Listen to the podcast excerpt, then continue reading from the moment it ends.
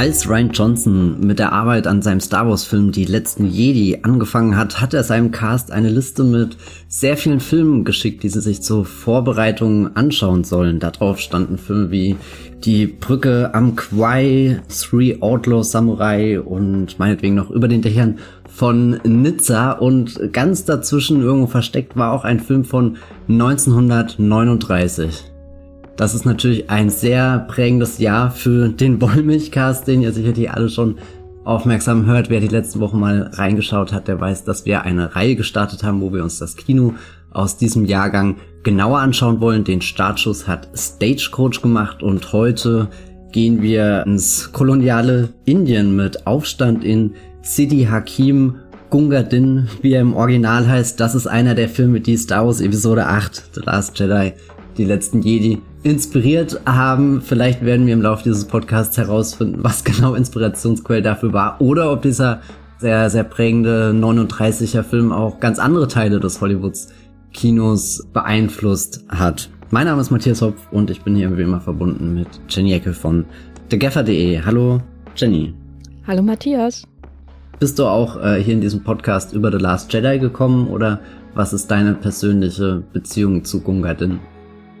Ich muss sagen, Ryan Johnson hat mich nicht zu diesem Film geführt, äh, sondern äh, die, das Coronavirus, äh, die Pandemie, der Lockdown. oh, wow. Weil im Rahmen dessen habe ich, ich glaube 2020, eine Retro von George Stevens Film gemacht und da in dem Rahmen auch zum ersten Mal äh, Gunga Din gesehen und dann gemerkt, dass ich den Gag am Anfang von äh, The Party mit äh, Peter Sellers, der Party-Schreck, von Blake Edwards jetzt endlich verstehe. Nach so vielen Jahren. Weil da spielt er einen Statisten, der die zentrale Szene aus Gunga Din am Ende mit der ähm, Trompete ruiniert. Okay, ja, das, das ist schon mal ein guter Teaser. Ich glaube, auf die Szene werden wir definitiv im Laufe dieses Podcasts äh, zu sprechen kommen. Falls ihr nicht äh, wissen wollt, was da genau passiert, weil ihr den Film noch nicht gesehen habt und vorher äh, das große Abenteuer genießen wollt, dann springt lieber schnell ab und schaut den Film, kommt dann zurück. Und für alle, die ihn schon gesehen haben oder generell äh, Spoiler-resistent sind, wünsche ich sehr viel Spaß bei dieser neuen Ausgabe unserer 1939er Reihe im Wollmilchcast.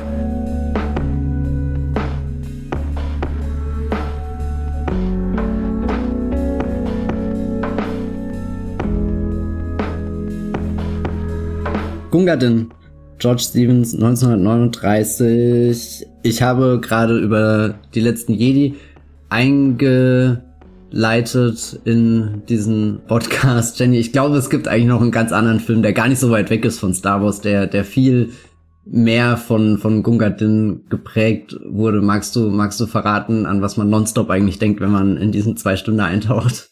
Ich glaube, du denkst da noch viel mehr daran als ja. ich. Äh, die Rede ist natürlich von dem zweiten Indiana Jones Film. Indiana Jones und der Tempel des Todes. Wie heißt der im Original? Temple of Doom. Okay.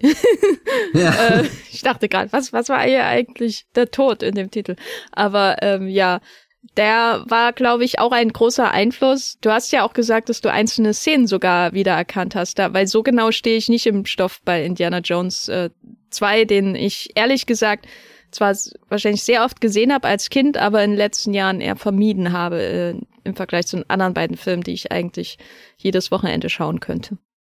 Also ich fand das wirklich verblüffend. Ich habe den Gunga den jetzt zum allerersten Mal gesehen, eben in Vorbereitung auf den Podcast und habe mich vorher nicht informiert. Wirklich die einzige Beziehung, die ich dazu hatte, war war die diese Ryan Johnson Liste, die er damals geteilt hat und eigentlich wollte ich den schon vor Jahren halt gucken, als äh, The Last Jedi im Kino kam, habe das dann aus irgendeinem Grund nie äh, gemacht, weil die Liste sehr lang war und ich noch viele andere Filme nachholen musste. Und dann saß ich da und hab den geguckt und es waren wirklich sehr viele Déjà-vu-Situationen und ich glaube, die, die prägnanteste äh, Szene ist einfach eine äh, sehr wackelige Brücke, die über einen großen Graben führt und das ist ja im Endeffekt das Finale vom zweiten Indiana Jones Film und auch davor irgendwelche Tempel, irgendwelche Kulte, irgendwelche mystischen, geheimnisvollen Dinge, die man in dem fremden Land erforscht. Also hat sich selten so so angefühlt, irgendwie den Blue Blueprint für irgendwas äh, zu schauen, wie wie Gunga denn in Bezug auf Indiana Jones und der Tempel des Todes. Ich glaube, es ging sogar so weit, dass sie für die Hauptbösewichtsrolle in Temple of Doom dann wirklich jemanden gesucht haben, der genauso aussieht wie der Hauptbösewicht in Ganga Din. Und ich finde es insofern auch ein interessantes Paar, weil der eine natürlich der in Anführungszeichen problematischste Indiana Jones Film ist und der andere ähm, natürlich auch in gewisser Hinsicht nicht äh, ideal gealtert ist. Äh, wir müssen das hier vielleicht gleich mal als Disclaimer vorwegstellen, dass hier sehr, sehr frei äh, mit dem Make-up umgegangen wird in äh, Gungadin. Da wird keinerlei Rücksicht äh, genommen auf die ethnische Herkunft der Schauspieler und äh, der Rollen, die sie spielen werden. Und das betrifft auch die Titelfigur Gungadin. Ähm, und äh, wenn einem sowas äh, das Filme schauen verleidet, dann sollte man vielleicht lieber gleich zu Stagecoach gehen, der lustigerweise dahingehend weniger problematisch ist als Gungadin. Also das vielleicht so als, als äh, Vorwegnahme und darüber werden wir natürlich auch hier sprechen in diesem Podcast. Ich fand ihn trotzdem wieder sehr, sehr schön, toll, lustig, unterhaltsam und wahnsinnig äh, äh, rücksichtslos, was den Umgang mit dem Leben von Stuntmen also, äh, aber auch mit sehr cleveren Tricks äh, behaftet, glaube ich, um Menschen zu ersetzen, gerade wenn Brücken einstürzen. Also da gibt's auf jeden Fall was zu sehen in Gongadin. Ja, es, also die phänomenalste Szene ist wie gesagt Brücke und und im Gegensatz äh, zu George Lucas und Steven Spielberg, die aus irgendeinem Grund gedacht haben, wir schicken Harrison Ford da drauf und das reicht, spielt Gungadin mit der Idee, was ist, wenn ein Elefant noch mitmischen würde und das ist wirklich, also äh, Jenny hat gerade schon gesagt, äh, äh, hier, da, dass es problematische Aspekte des Films gibt. Aber man kann sich in Gungadin auch verlieren wie in so einem richtig großen Action-Blockbuster-Abenteuer. Film, wo man nicht sehr viel über die, also weiß nicht, wo, wo der Eskapismus auf einmal fast schon auf unverschämte Weise überwiegt und als sich der der Elefant dieser Brücke annähert, die Menschen äh, allen voran hier äh, Cary Grant mit super panischem Blick den den Elefanten anschaut, der mit seinem Rüssel anfängt irgendwie da schon äh, die Seile zu lösen, wie als wäre der Elefant so so intelligent und wüsste, wie er die die Menschen da runterschubst, obwohl das nicht mal was böswilliges ist oder so, aber das war war so so so, so ein purer Moment, wo ich einfach nur wirklich gestaunt habe, was da für, für eine eine, ja, weiß nicht, so, so, so eine richtige Blockbuster-Magie einfach entstanden ist. Und das in einem Film von 1939, wo, wo ich das gar nicht so selbstverständlich äh, finde, dass, dass er dich so, so unmittelbar mit reinzieht, dass du über alles, was du außenrum, über den historischen Kontext, über die Entstehungsweise, über und, und, und, und, und. Also du, weiß nicht, ich finde es manchmal so, so leicht, so viel zu durchschauen. Und trotzdem haben mich diese Minuten da komplett gekriegt und ich habe mitgefiebert, wie, ja, eben, wenn, wenn Harrison Ford am Ende beim Tempel des Todes äh, an den an den äh, Sprossen hängt und und äh, sein sein sein Shirt ganz weit aufgerissen ist, er sehr viel schwitzt, er sehr viel blutet und sehr panische Blicke hat. Das ist äh, schon Kino, würde ich sagen. Ja, und um das noch zu unterstreichen, hier ein Zitat von Bertolt Brecht, ähm, der Gungadin auch äh, gesehen hat. Mir war nach Beifall zumute und ich lachte an den richtigen Stellen. Obwohl ich die ganze Zeit wusste, dass etwas nicht stimmte, dass die Inder kein primitives und unkultiviertes Volk sind, sondern eine großartige, uralte Kultur haben und dass man diesen Gungadin auch in einem anderen Licht sehen konnte, also diese Figur, zum Beispiel als Verräter an seinem Volk. Ich war amüsiert und gerührt, weil diese völlig verzerrte Darstellung ein künstlerischer Erfolg war und erhebliche Mittel an Talent und Erfindungsreichtum eingesetzt worden waren, um sie herzustellen. Ähm, das ist jetzt kein, ähm, nicht die, die originale deutsche Übersetzung oder das deutsche Original, sondern äh, aus dem Englischen quasi übersetzt ins Deutsche. Vielleicht noch mal ein, bevor wir tiefer einsteigen in den Film, vielleicht noch mal ein bisschen Kontext. Äh, 1939, darüber haben wir ja schon im ersten Teil gesprochen. Das war ein Jahr, wo die amerikanische Filmindustrie ähm, schon auf den kommenden Krieg geblickt hat, schon vorher äh, das vorausgesehen hat, mehr oder weniger antizipiert hat, dass der europäische Absatzmarkt in irgendeiner Form wegbrechen wird und deswegen hat in der Zukunft, deswegen hat man sozusagen nochmal richtig Geld reingesteckt in die Filme, wollte einen äh, Greatest Year in Movies sozusagen produzieren, bevor äh, der große Krieg kommt. Und das merkt man, glaube ich, auch so ein bisschen an der Entstehungsgeschichte von Ganga Din, der ursprünglich von Howard Hawks gedreht werden sollte, der dann absprang, um irgend, um irgend so einen Film zu machen. Mit Baby im Titel, kennt man nicht, hat man nie wieder drüber gesprochen. Und dann äh, wurde George Stevens angeheuert, der damals schon ein, ein absoluter Experte für Komödien war. Er hat Kameraarbeit und andere Arbeiten gemacht äh, für Filme von Laurel und Hardy in den 20er Jahren, hat dann aber auch ähm, so ein paar Klassiker der Screwball-Komödie in den 30er Jahren gedreht, sowas wie The Talk of the Town oder The More, The Merrier, ähm, dann auch in den 40ern und ist dann später übergegangen zu immer monumentaleren Filmen. Ich finde es ganz interessant, weil er, er wird dann so assoziiert mit sowas wie diesem Bibelfilm The Greatest Story Ever Told 1965, also monumentale Aufnahmen und Gonga Din ist ein bisschen sowas wie der Mittelweg zwischen einer Laurel Hardy Komödie und The Greatest Story Ever Told, da man sich dann eben im Verlauf der Produktion entschieden hat, das nicht alles im Studio zu drehen, sondern auch an äh, nicht Originalschauplätzen, aber eben unter freiem Himmel, was äh, 1939 oder 38 längst noch nicht selbstverständlich war. Und engagiert wurden aufstrebende und gestandene Schauspieler. Äh, Cary Grant spielt eine der Rollen.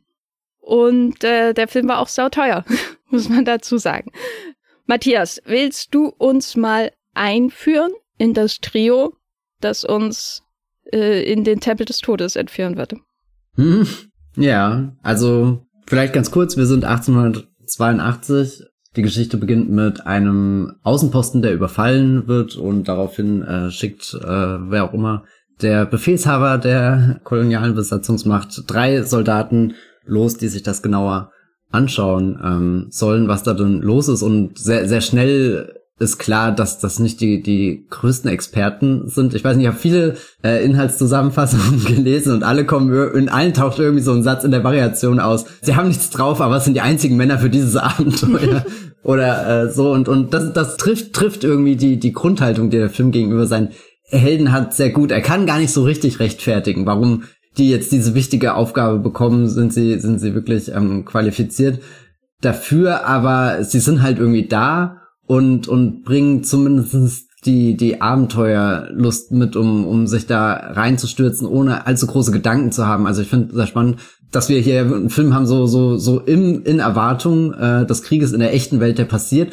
Und dieser Film hat ja auch sehr viele kriegerische Auseinandersetzungen, Kriegsschauplätze, die er anschaut, aber denen nie mit so einer Ehrfurcht wirklich begegnet, sondern eher mit so einem, wir gucken mal, was wir dort entdecken oder rausfinden können. Und es gibt dann zwar irgendwo so, so Szenen mit, okay, sind wir jetzt in eine Falle getappt, wo, wo definitiv mit einer Spannung oder sowas ähm, gespielt wird, aber prinzipiell war ich verblüfft, wie, wie sorglos diese drei Männer einfach ähm, losmarschieren, wie als, als sind sie von Anfang an auch mit einer Unbesiegbarkeit oder sowas gesegnet. Und der erste ist natürlich hier Cary Grant, der Archibald Cutter ist, glaube ich, so der, der, ja, charismatischste von den dreien, der, der, der Joker irgendwie, der, der, dem, dem alles am leichtesten fällt, aber was glaube ich ganz wichtig ist, dass die drei irgendwie so so als Einheit eingeführt werden und und als beste Freunde funktionieren, so egal in welcher Welt sie sich gerade befinden, in welchem Land, in welcher Situation, selbst wenn sie in den Hinterhalt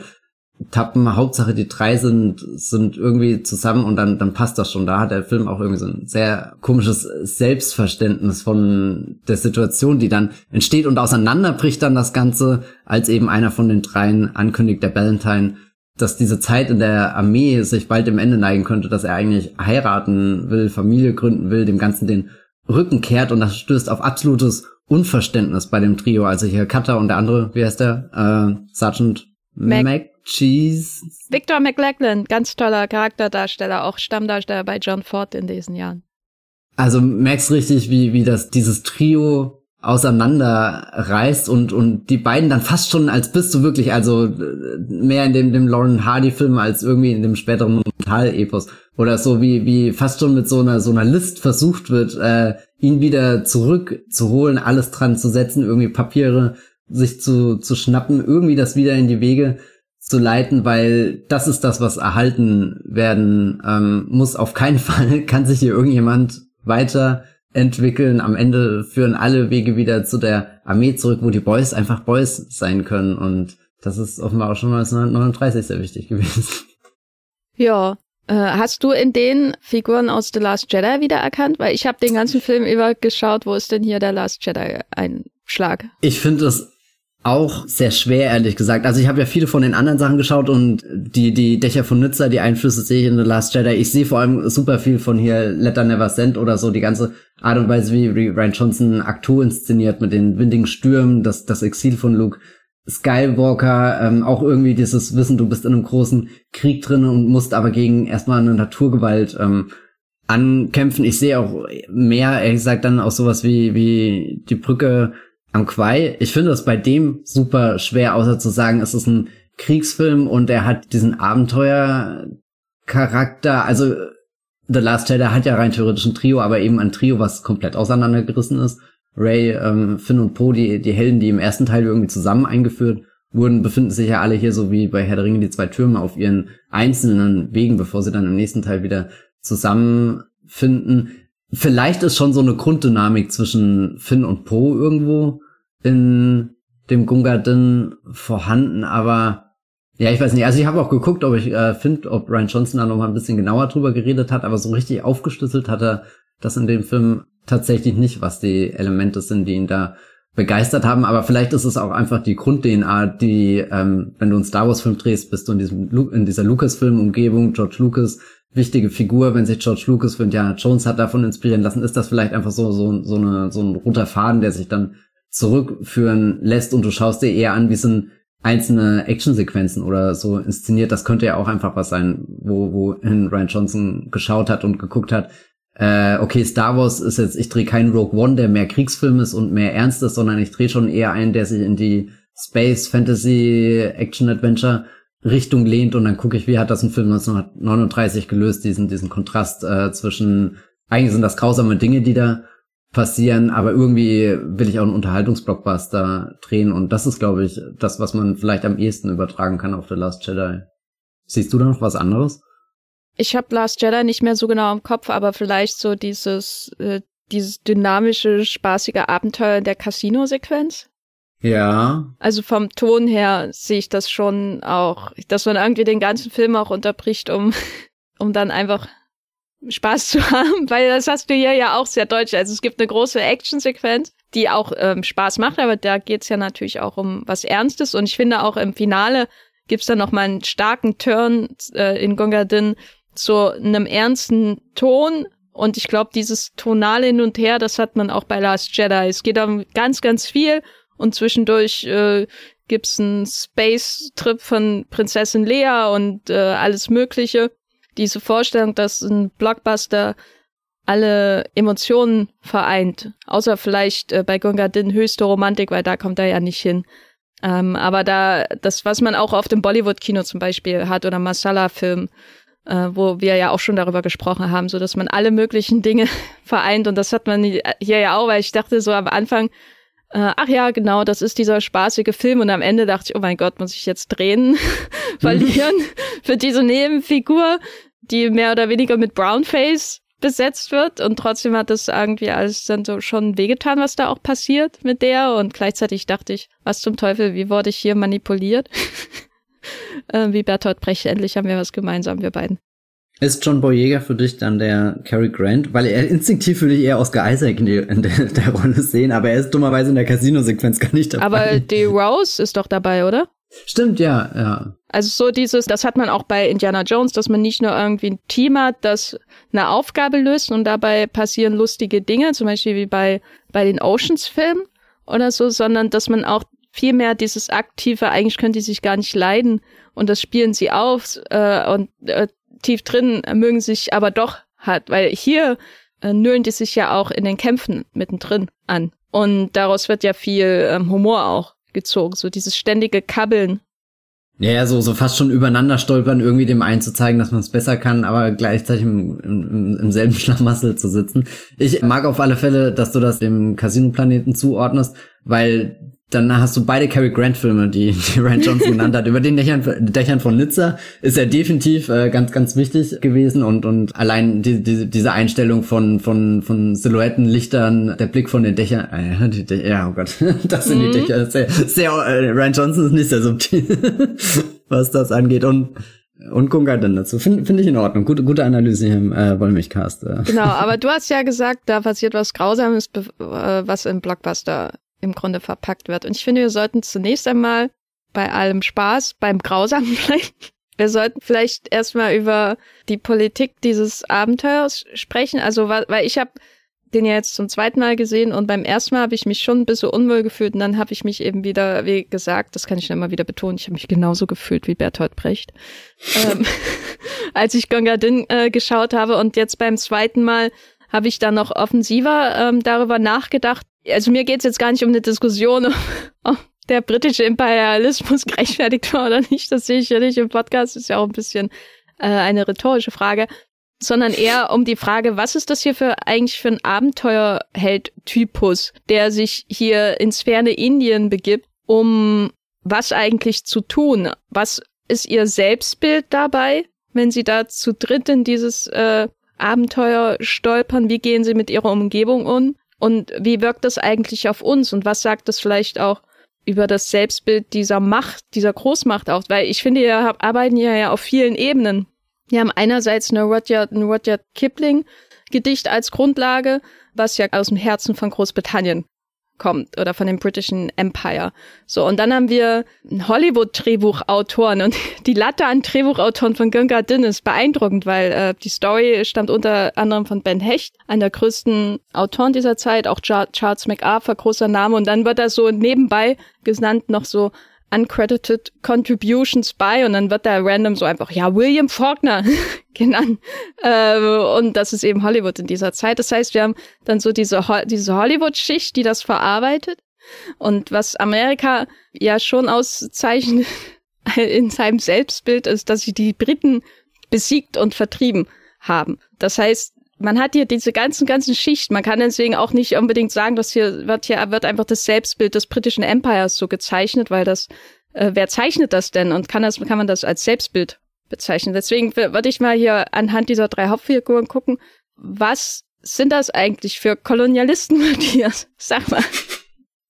Also ich sehe in den Figuren nicht irgendwas sehr großes Patriotisches oder so. Auch wenn ich schon gesagt habe, am Ende führt alles wieder zu dem Militär hin. So auf keinen Fall darf einer der drei heiraten und da aussteigen und und irgendwas ähm, anderes tun, eine Familie gründen, ein in Anführungsstrichen normales Leben anführen, sondern sie brauchen diesen Ausnahmezustand fast schon. Also was du auch in vielen moderneren Kriegsfilmen hast, dass diese diese Menschen, im, die die im Krieg sind, auch nur in dieser Kriegsumgebung aufgehen, dort ihre Erfüllung finden und sobald sie irgendwie zurückkommen, so so ein Gespür haben von, naja, eigentlich gehöre ich hier nicht hin, ich finde keinen Anschluss mehr, die, diese Gesellschaft findet im Paralleluniversum statt, ich brauche um mich rum das Chaos und darin finde ich meine Ordnung, dann ist das Problem, dass der Film aber nie so ultra ernst wird und dann mit sowas wie einem Trauma zum Beispiel arbeitet. Das existiert, glaube ich, bei keiner dieser drei Figuren wirklich insofern, dass es sie zu richtig nachdenklichen Figuren verwandeln würde. Also viele, die, die so da sind für, für den Trip, was sich eigentlich mega falsch anhört.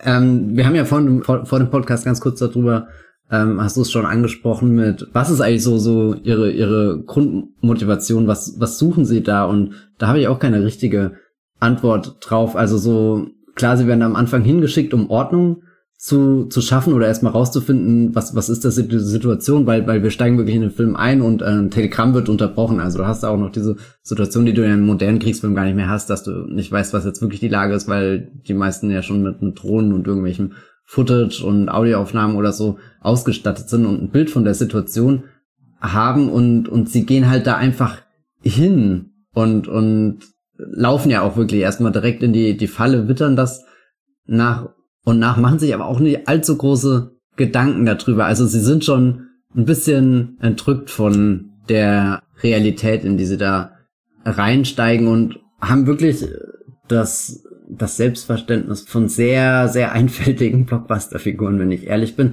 Und trotzdem wirkt es nicht so, dass du, dass ich denen mit Verachtung oder sowas folge oder dass ich es besonders zynisch finde, dass der, dass sie in dem Film einfach da reingesetzt werden und ihn durchtragen, sondern irgendwo fieber ich mit ihnen mit und weiß gar nicht, ob sie es richtig verdient haben.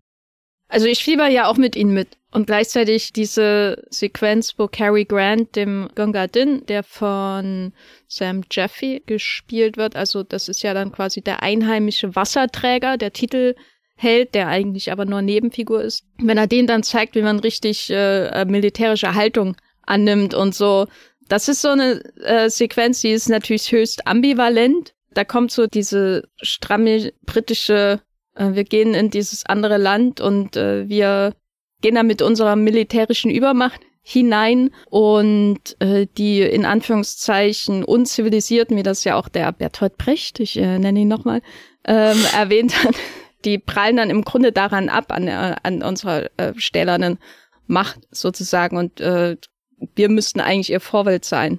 Äh, und äh, wir, wir stehen über ihn in jeder Hinsicht. Da spielen ja auch dann viele rassistische Klischees hinein. Und diese kleine Szene, die ist dahingehend ja auch interessant, weil einerseits hat man da so den Wust an Politik des britischen Imperiums verkörpert durch eine Figur, äh, die einer anderen zeigt, wie, wie man richtig äh, ähm, salutiert und das ist alles sehr awkward, auch durch die unterschiedliche Kleidung und durch die Tatsache, dass wir jemanden in Brownface haben, äh, der äh, den Inder spielt. Und andererseits sehe ich aber zum Beispiel in äh, Grants Verhalten jetzt gar nicht viel Herablassendes, sondern das ist eher so, nicht unbedingt auf Augenhöhe würde ich es bezeichnen, aber es, ich habe da schon viel Schlimmeres gesehen, auch so bei britischen Historienfilmen. Und da, das ging mir den ganzen Film immer so. Ich habe ich hab dann immer so Ansätze gehabt, wo ich dachte, oh mein Gott, jetzt wird's unglaublich unangenehm. Und dann wurde ich wieder in die andere Seite gerückt. Das geht auch bis hin zu dem großen Bösewicht des Films, der, finde ich, progressiver dargestellt wird als in Indiana Jones in der Tempel des Todes. Was man auch erstmal schaffen muss als Film von 1939. Also äh, ich möchte die Darstellung äh, dieses Todeskults hier in Gungadin nicht verteidigen oder so, aber wenn man die beiden direkt gegenüberstellt, also hier hat man diesen in Anführungszeichen Todeskult, der sich gegen die britische Kolonialmacht aufwiegelt und sozusagen mit viel Intelligenz äh, und äh, viel Schlauheit und Cleverness einfach dann auch die in Hinterhälte und so weiter lockt. Und auf der anderen Seite hat man im Grunde so Höhlenmenschen, die äh, Kinder ausbeuten. Also ich finde den großen Moment in Gunga Din, wo er, glaube ich, die, was die, was die, das Level an Problematics angeht von Indiana Jones hinter sich lässt, würde ich sagen, so was so dieses, dieses progressive, die progressive Darstellung angeht wenn, wenn herauskommt, dass die Armee von dem Todeskult im Grunde genauso aussieht wie die Armee der Briten am Ende. Also, dass das alles geplant ist und alles sehr ähm, nüchtern und sachlich und nachvollziehbar gemacht wird. Und da habe ich immer das Gefühl, da merkt man, es ein amerikanischer Film ist und kein britischer. Wie hast du das denn wahrgenommen?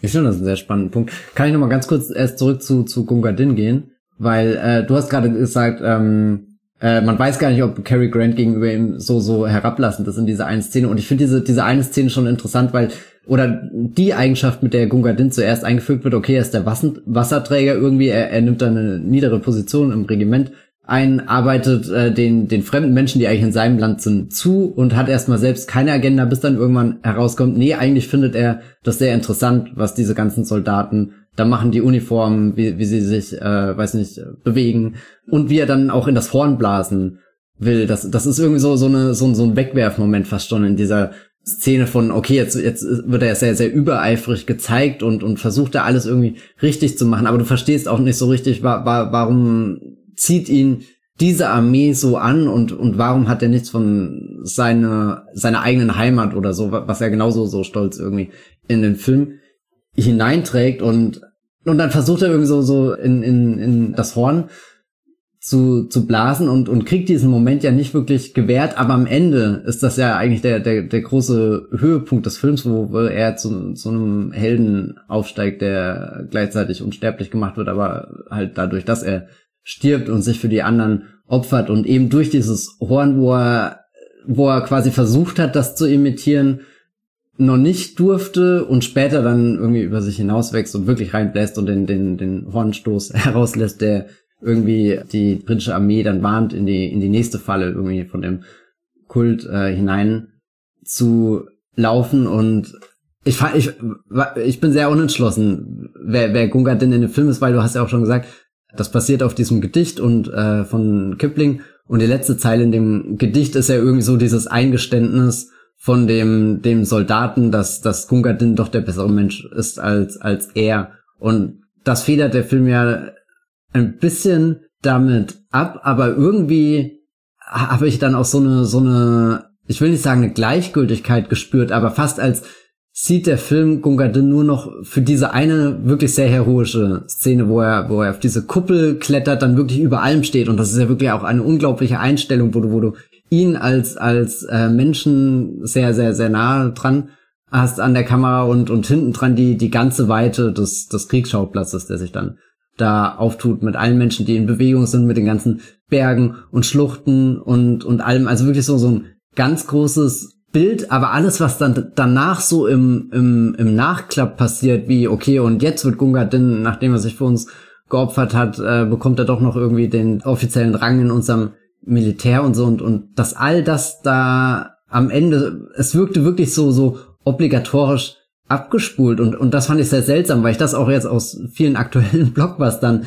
kennen, wo du, äh, ich habe vorhin schon gesagt, ähm, ich musste bei, bei dieser Beziehung, die zwischen den, im Endeffekt Cary Grant und den Gungadin aufgebaut wird, an sowas denken, äh, jetzt hier der, ich habe nicht gesehen, der neue Gerard Butler Film, Kandahar, wo, wo auch quasi der, der, was auch immer für einen Agenten er spielt, mit, mit einem Übersetzer aus dem dortigen Land zusammenarbeitet, oder hier der letzte Guy Ritchie Film, wo, wo das gleiche mit Jack Gyllenhaal durchgespielt wird und weiß nicht, all diese, diese Filme, also bei dem, dem, dem, dem Guy Ritchie Film fand ich das besonders spannend mit Jack Gyllenhaal, weil, weil der hat mich in Teilen richtig bewegt und in Teilen fand ich ihn einfach nur wirklich geschrieben und total kalkuliert und, und konnte keines der Gespräche zwischen den beiden irgendwie so aufrichtig mitnehmen. Es war immer dieses, dieses Gefälle auf alle Fälle zwischen den Figuren da und, und der Film hat nie diese, diese, diese Ebene erreicht, dass ich abgekauft habe, dass das wirklich eine Freundschaft ist, die dazwischen entsteht. Irgendwas, was, was größer ist, was nicht nur dann irgendwie eine, eine Geste ist, die durchgeführt wird. Und ich glaube, dass das, das mag ich am Ende von Google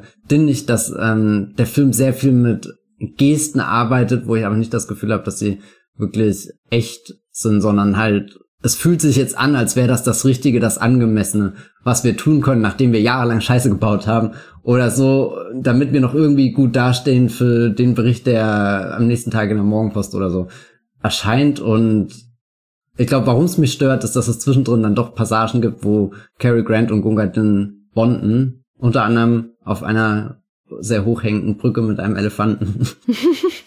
und stößt du da auch irgendwie an den Punkt, wo, wo, wo Gunga Din für dich in so eine Maschine hineingerät, wo, also so, das Gedicht lässt ja das mit der letzten Zeile stehen. Gunga Din, du bist der bessere Mensch als ich. Während der Film steckt ihn dann in eine Maschine rein und macht Gunga Din zu irgendwas, was wir weitertragen, weitererzählen, weiter verkaufen können und vor allem für uns im Vorteil, dass wir ihn dann letzten Endes in unsere Ränge reingehungen haben, obwohl wir eigentlich die sind, die die ganze Zeit im Fremden Land sind und denen irgendwas von uns aufzwängen, obwohl wir doch eigentlich fragen sollten, was hat einem Gungadin uns noch mehr zu zeigen, wenn er uns dann sowieso schon gerettet hat. Und das Einzige, was passiert, nee, wir machen ihn zu einem von uns, einem unserer Soldaten, beerdigen für uns und dann schreiben wir sogar von unserer Außenperspektive das Gesicht drüber, äh, Gedicht drüber mit äh, einem Cameo von Rudyard Kipling. Nicht höchstpersönlich, aber äh, zumindest die Figur im Film.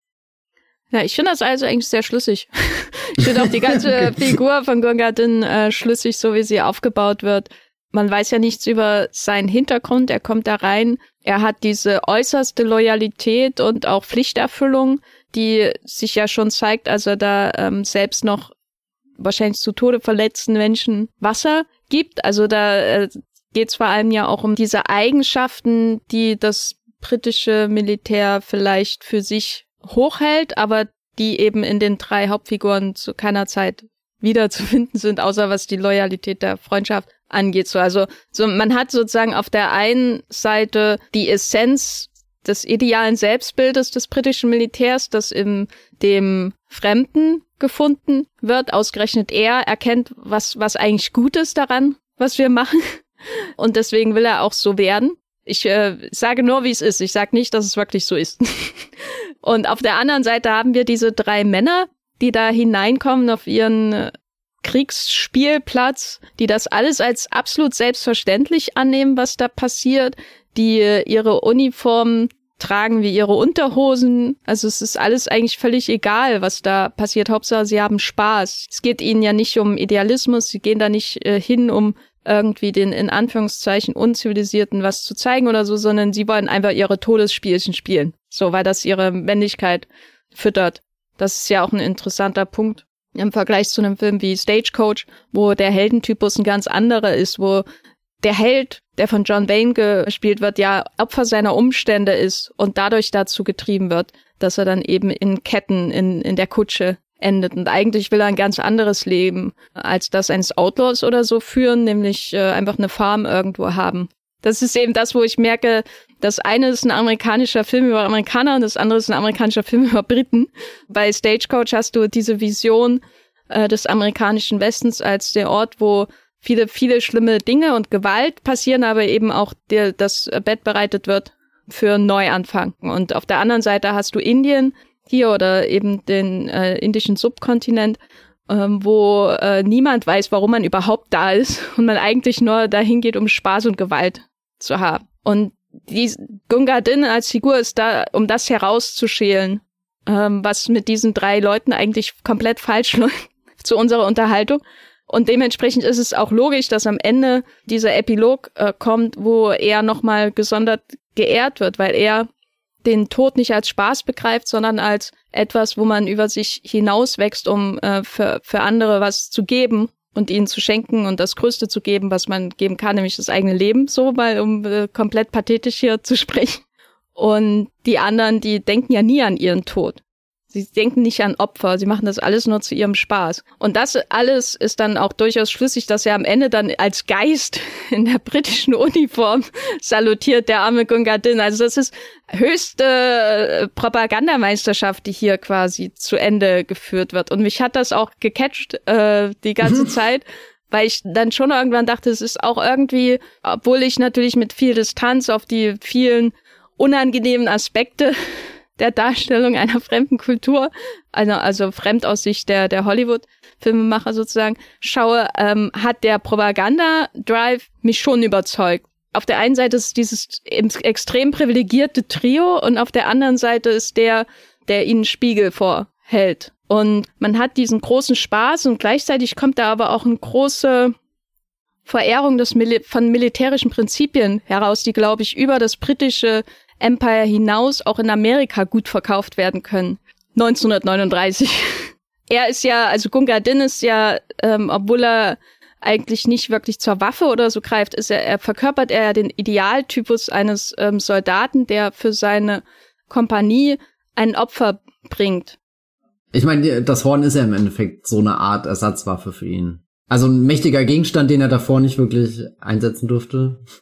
Genau, und, und das ist dann schon wieder clever. Ich würde nicht sagen, dass Gunga Din ein Propagandafilm ist, um Amerika auf den Zweiten Weltkrieg vorzubereiten oder so. Dafür ist er auch ein bisschen früh erschienen. Aber ich habe schon den Eindruck, oder so würde ich mir erklären, äh, dass der Film ein sehr ambivalentes Verhältnis zum britischen Empire hat, weil, weil er sich eben einerseits überhaupt nicht damit beschäftigen will, was das was sie da eigentlich tun und warum sie das tun, jenseits der militärischen Aktivitäten und andererseits es aber auch nutzt, um das Militär eben als als der Common oder der der kleinste gemeinsame Nenner zwischen Amerika und Großbritannien hervorzuheben. Das ist das, worauf man sich einigen kann. So, man, man weiß auch nicht, warum die Briten in Indien sind, außer Abenteuer zu haben oder wie dann eben der Valentine dann auch sagt, äh, ins Tea-Business zu gehen.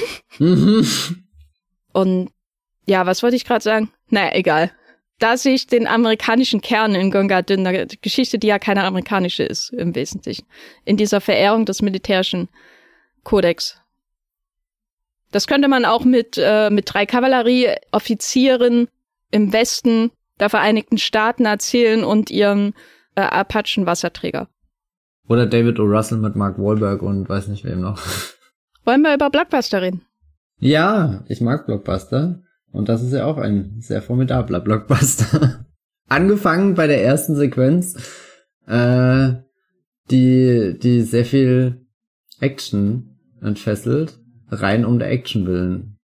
Also wir haben ja diesen, äh, habe ich schon mehrmals gesagt, sie geraten am Anfang in den Hinterhalt, wo sie aufklären sollen, was denn jetzt in dem Außenposten passiert ist. Und das ist wirklich so eine Szene, die äh, funktioniert wie als schaust du so einen modernen Blockbuster. Du hast ein so ein ganz klar abgestecktes Setpiece, was kurz grob eingeführt wird. Sie treten herein, schauen sich um, merken, okay, irgendwas ist nicht ganz klar. Dann zeigt uns die, die Kamera mehr und mehr Situationen. Okay, da lauern Menschen und wie das Ganze, der, der Überfall dann stattfindet, ja, erwartbar. Aber von äh, die Kämpfe hast du auf dem offenen Platz, du rennst über durch Häuser. Ähm, es ist sogar irgendwie dieses Comedy-Element mit drin, was du gerade auch in ganz vielen großen Blockbustern hast. Zum Beispiel die eine Szene, wo, wo einer der dreien zuerst im Haus aneinander gerät mit ein paar Leuten, dann kommt der nächste rein und, und hat fast schon so, so einen Auftritt. Also so, so wie, wie als applaudierst du zuerst, äh, kämpft Daredevil allein in der Gasse und dann kommt der Punisher noch dazu und der nächste Charakter, der enthüllt wird, ist Iron Fist, I guess. Okay. Da, da,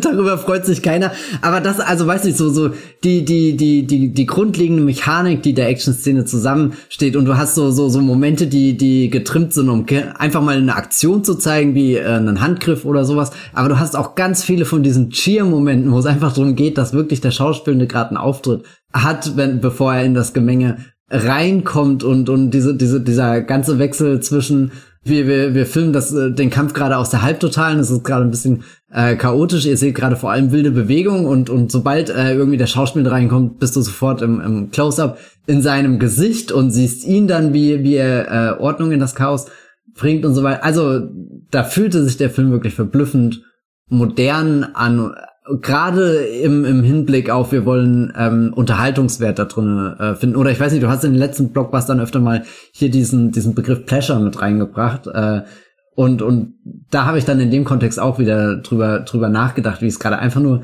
genieße, dass jemand sich diesen, ob problematisch oder nicht, einfach das als Abenteuerspielplatz ausgesucht hat, der halt auch viele Möglichkeiten mitbringt. Und das ist dann auch das, was ich, also klar, Indiana Jones und Temple of Doom hat so ziemlich alles aus diesem Film übernommen, ob nicht unbedingt ähm, reflektiert, aber er hat eben auch äh, dann dieses, du, du kannst dich in, in so eine große Sequenz reinsteigern, man kannst halt die Leute da auch, weiß nicht, auf der Achterbahn rumfahren lassen. Also die, diese Idee von, äh, da würde jetzt Martin Scorsese widersprechen, aber dass du im Hollywood-Kino auch, auch sehr viel von diesem Freizeitpark-Charakter hast und ich finde, das ist ehrlich gesagt kein, kein schlimmer Charakter oder, so, oder ich weiß nicht, ich habe zu wenig Freizeitpark-Erfahrung, als dass ich das irgendwie richtig einordnen könnte, aber dass du den Film und die Bewegungen, die er ermöglicht und diese, diese Action, die du dir in dem Moment rausnimmst, klar, du könntest auch ein ernsthaftes Drama dort drehen und dich mit einem anderen Tonfall damit beschäftigen, aber offenbar hat sich ja hier jemand entschieden, daraus in erster Linie ein Abenteuer-Action-Blockbuster zu machen und dass der dann so, so in die, die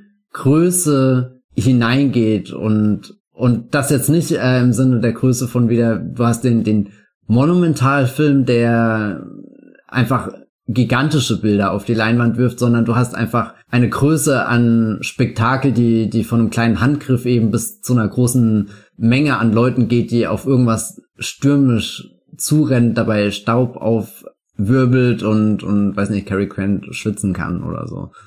Also auch die, die, dieses Zusammenführen von, von Starkörper und der Action, die stattfindet. Ja, äh, da gibt's ja auch so eine Szene, wo ich glaube Cary Grant hinter ihm noch die anderen, dass die irgendwie so hart auf die Kamera zurennen und dann springen und dann gibt's einen cleveren Sch Schnitt und das wirkt alles so deswegen unglaublich dynamisch. Also ich war jetzt wieder hin und weg. Das ist wirklich, also Props für den Elefanten. Aber diese Sequenz ist unglaublich, weil da kommt so die gefühlte Energie von einem Jackie Chan Film zusammen mit einem monumentalen Kriegsfilm und gleichzeitig aber irgendwie auch so ein Bud Spencer, Terence Hill. Ja, äh, ja, ja, wir total, brechen ja. mit einem Bein in Dach ein und müssen dann wieder da rauskommen. Ding, also das kommt alles zusammen.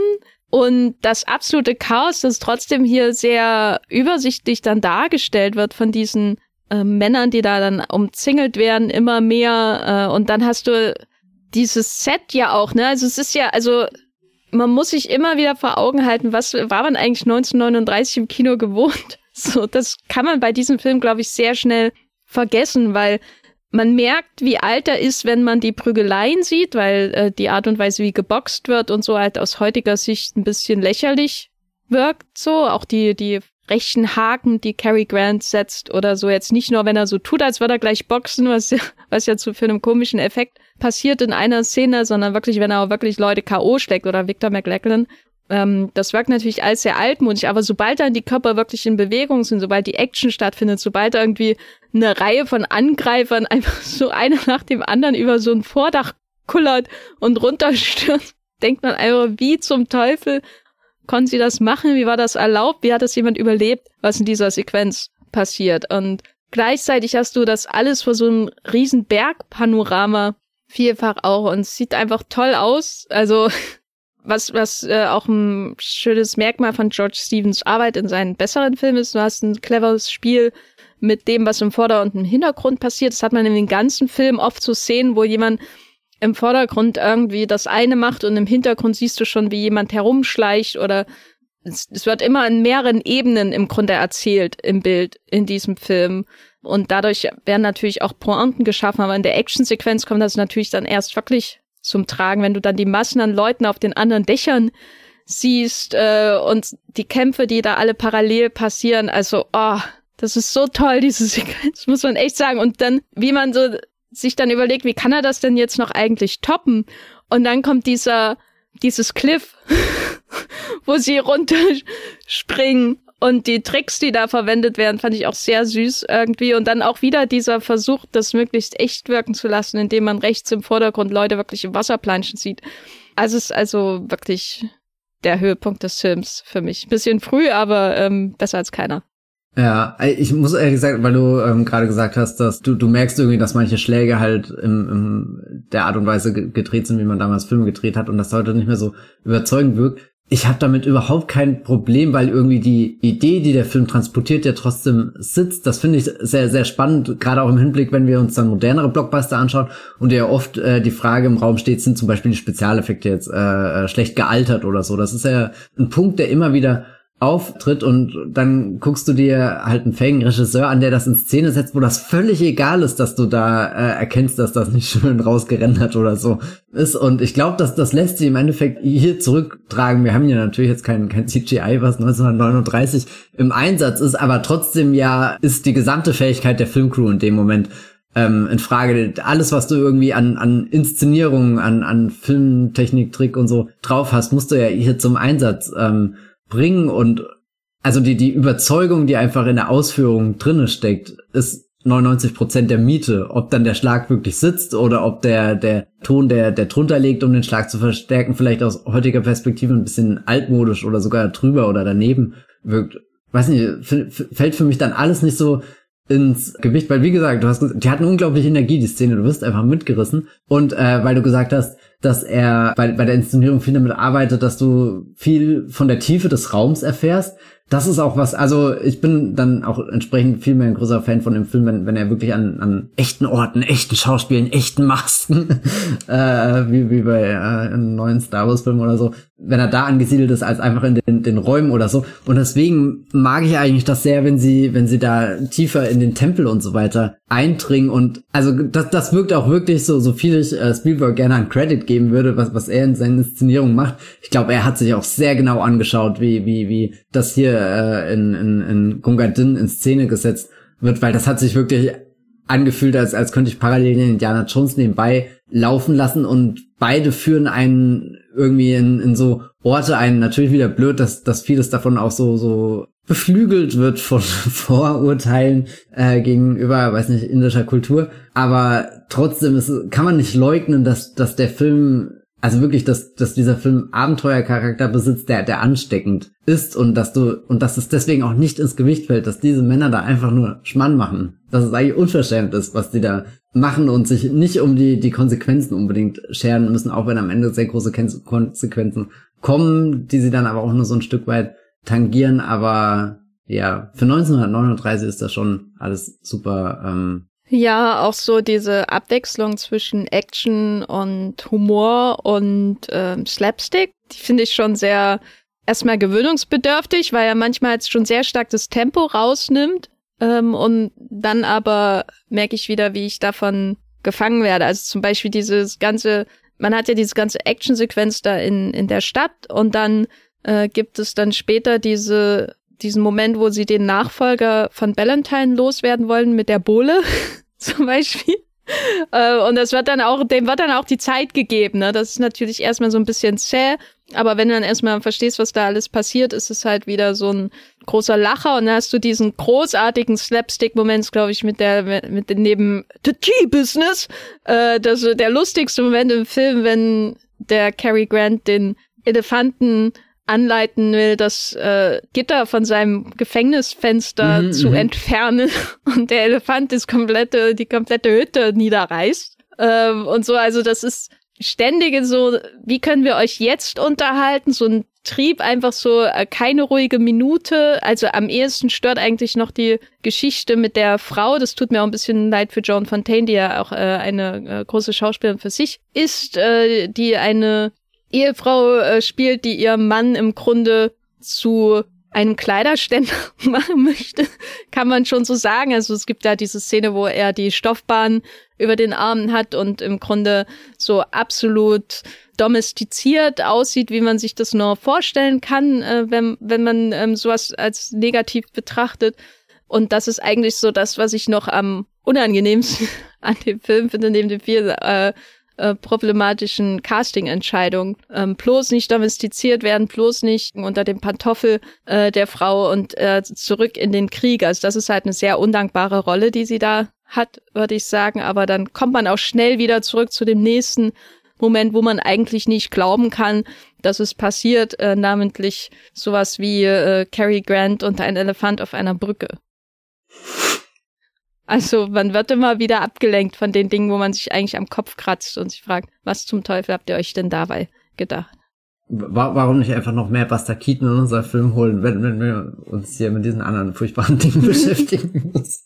Hast du ähm, noch einen äh, Moment, über den du sprechen möchtest oder irgendwas anderes. Ich glaube, ich habe schon meine Lieblingsmomente. Also ehrlich gesagt, ich bin beeindruckt, wie viele Lieblingsmomente ich in dem Film gefunden habe, wo ich so so richtig eingetaucht bin. Wie gesagt, der Höhepunkt ist Elefant und Brücke. Das ist eine, eine sehr tolle Kombination. Ich, äh, auch irgendwie ein bisschen traurig, dass der Elefant dann einfach zurückgelassen wird von den beiden, was aber auch schon wieder zum Ausdruck bringt, äh, vielleicht weniger für Gunga Din, aber mehr für die Cary Grant Figur, wie sie zu dem Ganzen steht, dass sie halt wirklich reinkommt und alles um sie rum ist einfach eine Umgebung, mit der sie äh, in interagiert, aber jetzt sich keine großen Gedanken macht, ob das irgendwelche Spuren hinterlässt. Also auch wieder dieses, er ist einfach, wird, keine Ahnung, Hubschrauber abgesetzt auf seinem Spielplatz und bis, bis dann irgendwie die Glocke klingelt zum Abendbrot, wobei die klingelt ja gar nicht. Er kann einfach weitermachen, solange wie er will. Hauptsache keiner von den dreien steigt aus dem Militär aus, weil das wäre, glaube ich, das Einzige, was das zerbricht. Ich mag noch so ein bisschen den Gedanken, äh, wo wir gerade, weil du gerade auch nochmal äh, die Heirat angesprochen hast und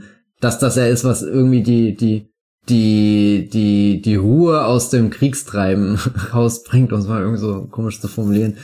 Du hast ja meistens diese Filme, wo, wo so eine, so eine Freundesgruppe, die sehr eingespielt ist und ein bisschen in ihrer eigenen Welt lebt und, und sehr gut in dieser Welt lebt, aber wo dann eine Figur anfängt, okay, nee, guck mal, die Welt tickt auch irgendwo anders oder ist auch irgendwo größer oder äh, das wäre eine andere Vorstellung für mein Leben, so eine Idee, die ich hier gerade habe, sei das jetzt eine Hochzeit, sei das das Tea-Business oder irgendwas ganz anderes. Und heutzutage ist ja eigentlich die Konvention von vielen dieser Filme, dass die Figuren am Ende damit konfrontiert werden, dass das Leben weitergeht, dass man sich weiterentwickelt.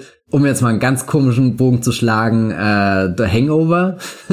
ich sehe ich ja, seh das sehr ist aber viel, gar nicht so abseitig. Genau, also so was die Figurendynamik angeht. Ich habe dir ja auch äh, äh, hier ganz kurz für alle, die zuhören, ich habe äh, Jenny sofort, nachdem ich den Film gesehen habe, ihr meine äh, Remake-Liste geschickt äh, mit mit Schauspielen, die die in dem sehr äh, wahrscheinlich ein Netflix-Remake nächstes Jahr die Hauptrolle spielen. Unter anderem in, äh, hier Ryan Gosling und äh, wen habe ich noch genannt? Chris Pratt und Ryan Gosling oder Reynolds?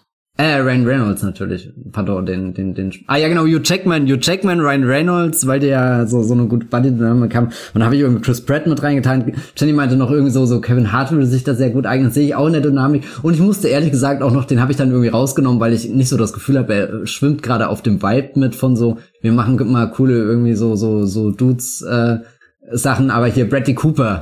und da sind wir ja wirklich bei den, den Hangover-Filmen. Das ist ja sein großer Durchbruch äh, gewesen. Und diese Hangover-Filme äh, machen ja, weiß nicht, Ramazamba und äh, alles läuft aus dem Ruder, aber am Ende, aber selbst am Ende von so so dieser diesem diesem frechen R-rated Hit, der damals kam und gezeigt hat, was die amerikanische Komödie 2008 oder 2009 war auch immer der Film ins Kino kam, der der wurde ja schon so irgendwie als so ein oder zumindest aus meiner Perspektive damals habe ich den wahrgenommen als guck mal so sowas ist noch möglich, der kann hier so so reincrashen, das sind nicht eure typischen, weiß nicht Hollywood Komödien, die ihr sonst so schaut, sondern der der hat irgendwie so diesen gewissen Edge gehabt, aber selbst dieser Edge ist ja am Ende in, in diese, wir haben alle die Lektionen gelernt und ähm, ja, ähm, das war jetzt der eine Junggesellenabschied und damals wusste ja noch keiner, dass noch zwei Fortsetzungen kommen, aber das war jetzt auch so die letzte Station, die wir so gemeinsam erlebt haben und und hier sind noch die Bilder im Abspann, die die die die wertvollen Erinnerungen an diese unvergessliche Nacht, die jeder vergessen hat. Aber wir müssen ja, und jetzt kommt der nächste Schritt. Und ich bin, finde es so verblüffend, dass Gunga Din irgendwie diese Dreistigkeiten besitzt und zu sagen, nee, die kommen alle wieder zurück ins Militär.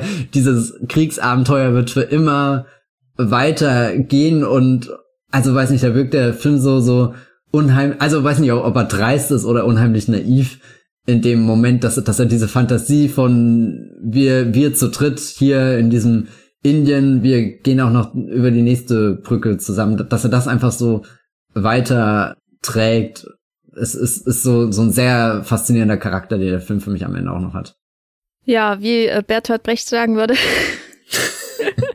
sie schwächt die guten Instinkte und stärkt die schlechten. Sie widerspricht den wahren Erfahrungen und verbreitet falsche Vorstellungen. Kurz, sie verdreht unser Bild von der Welt. Das ist Gunga ab, ab jetzt wird jeder Podcast einfach von Bertolt Brecht geleitet. Was, was haben wir da noch dazu zu fügen? Ja, ich, äh, ich kann immer nur sagen, ich stimme Bertolt Brecht eigentlich in allem zu, was er da in diesem Absatz äh, zu sagen hat über Gunga Dünn und habe mich trotzdem wieder herrlich amüsiert über diesen Film und wie gesagt, finde es auch im Rahmen dieser Reihe einfach wahnsinnig interessant, ist irgendwie so nichts sagen, aber so so aufwiegelnd intellektuell gesehen zu schauen, wie viel man überinterpretieren kann in das Jahr 1939 und die, die historischen Ereignisse, die sich dem anschließen. Und vor diesem Hintergrund dann so einen Film zu schauen, der irgendwie im 19. Jahrhundert spielt, irgendwo in einem im britischen Kolonialgebiet, äh, fern, fern der amerikanischen Realität und trotzdem ist es natürlich einerseits interessant, einen Film auch über eben so dieses lustige Militärleben zu sehen im Jahr 1939. Andererseits aber auch natürlich vor der Zäsur des Zweiten Weltkriegs, äh, der ja im Grunde den Anfang vom Ende des britischen Weltreiches äh, dann auch markiert, dann so einen Film zu schauen, der nochmal auf die guten alten Zeiten zurückblickt, ohne wirklich irgendwelche tiefergehenden Auseinandersetzungen damit warum irgendjemand von diesen drei Männern irgendwas zu suchen hat auf dem indischen Subkontinent.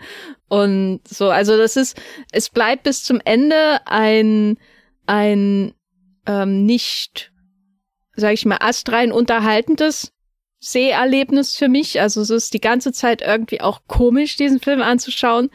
Aber gleichzeitig ist er eben auch sehr komisch und unterhaltsam und, und ähm, mit grandiosen Actionsequenzen, mit sehr, sehr äh, witzigen Einlagen, mit einem tollen Schauspielertrio, vor allem Cary Grant und Victor McLachlan.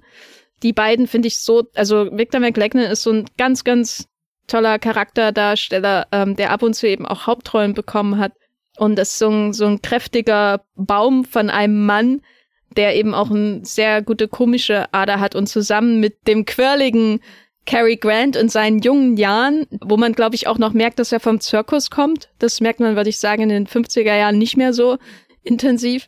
Ähm, das ist schon einfach ein sehr seltsame, lustige Energie, die hier auf Elefanten und Berge trifft, ähm, die überwunden werden müssen. Und das ist schon ein sehr, sehr unterhaltsamer Film. Also so dieser unglaubliche Unterhaltungswille, egal was wir hier eigentlich wirklich erzählen, das ist schon sehr beeindruckend, würde ich sagen. Und darin erinnert er mich eben auch an Blockbuster. Also auch an sowas, an solche, solche Blockbuster, wie wir sie ja auch in den letzten Jahren hatten. Und damit meine ich nicht mehr so direkt die Kriegsfilme oder so, die vielleicht eine ähnliche Erzählung haben mit diesen Freundschaftsgeschichten mit äh, äh, vielleicht Feinden, sondern diese Blockbuster, die so viel mit Militär und militärischer Ausrüstung und so weiter arbeiten. Also ich weiß nicht, die Transformers-Filme oder so, da ich muss ich auch, auch dran denken. An, an, Michael Bay und im Endeffekt auch sein 13 Hours. Oder ich weiß nicht, also es gibt drei Filme, die ich eigentlich seit Gunga Din nochmal schauen will. Äh, Three Kings, äh, 13 Hours und was war der dritte? Äh, hier Jarhead von Sam Mendes. Wobei die aber schon sehr ernst sind im Vergleich zu, also jetzt nicht Three Kings, aber die anderen beiden sind schon sehr ernst. Ja, ja die, die Sache ist, es sind halt alles drei Filme, die ich nur einmal in meinem Leben gesehen habe und auch nicht mehr so präsent habe, aber wo ich jetzt zumindestens mein, die würde ich nach Gungadin vielleicht mit einem anderen Kontext anschauen oder wo ich einfach neugierig, eben weil ich jetzt Gunga den geschaut habe und gar nicht darauf vorbereitet war, dass das wirklich so, so ein Schlüsselfilm ist, der dir wieder sehr, sehr viele äh, Schalter so umlegt und dir einfach zeigt, wie, wie sich Kino, Blockbuster-Kino entwickelt hat. So, so, ich dachte einfach, ich schließe ja eine 39er Lücke und es ist einfach ein viel größerer Film auf einmal geworden, der, der, der wie so, so, so, so, so ein Element, was du merkst, was eingesetzt wird und ah, jetzt kannst du das alles nachvollziehen.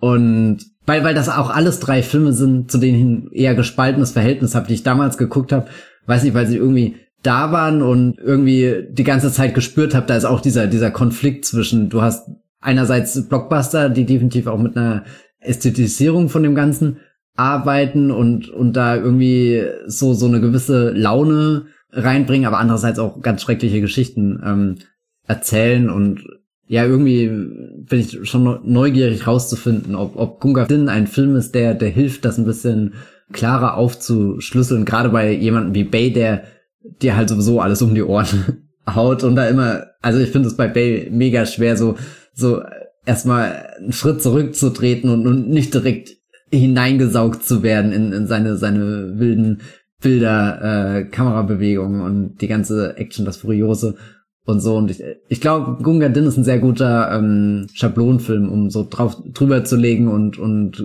hier kurz mit dem Tempo abzugleichen. Ja, ich musste eher an äh, Transformers Revenge of the Fallen denken und Josh Duhamel und Tyrese Gibson. Nicht, dass die dieselbe Energie oder dieselbe Komik äh, rüberbringen. Äh, vielleicht auch ein anderer Film, äh, Pearl Harbor oder mhm. ähm, Armageddon.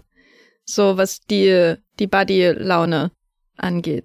Aber so diese Verehrung des Militärs, äh, das ist eben nicht nur was, was Britisches.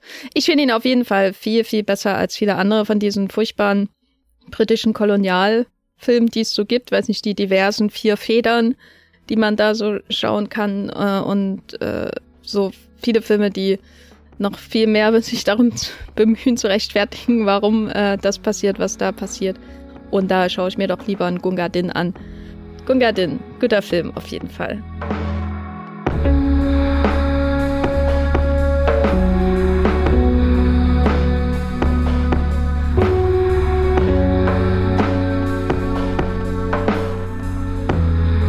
Damit haben wir den zweiten Film in unserer 1939-Reihe abgehakt. Der nächste, das kann ich ja schon mal sagen, äh, der nächste Film in der Reihe ist Howard Talks, da ist er wieder. Hm.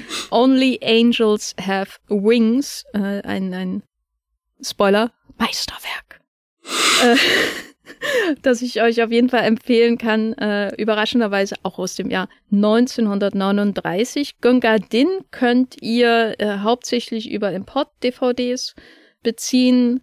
Da ist die deutsche Veröffentlichungslage sei leider eher negativ. Matthias, wo bist du im Internet zu finden, äh, wenn du einen Elefanten für eine Brückenüberquerung anheuerst? Das ist eine gute Idee für das Wochenende.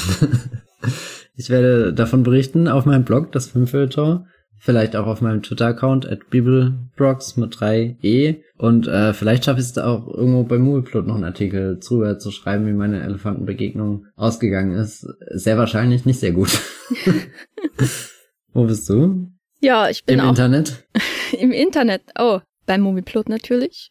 Und ihr findet mich da als Jenny Jecke und ihr findet mich auch als bei Twitter immer noch als Jenny Jecke. Ich, ich bin immer noch nicht zu, wie heißt Blue Sky, übergewandert. Ich werde immer noch gut äh, von dem Weltuntergangsvibe bei Twitter unterhalten, beziehungsweise X und bleibt dann erstmal da. Da findet ihr mich als Jenny Jecke. Ihr findet mich außerdem bei Letterboxd als Jenny Jecke. Und vielen Dank fürs Zuhören und bis zum nächsten Mal. Tschüss. Ciao.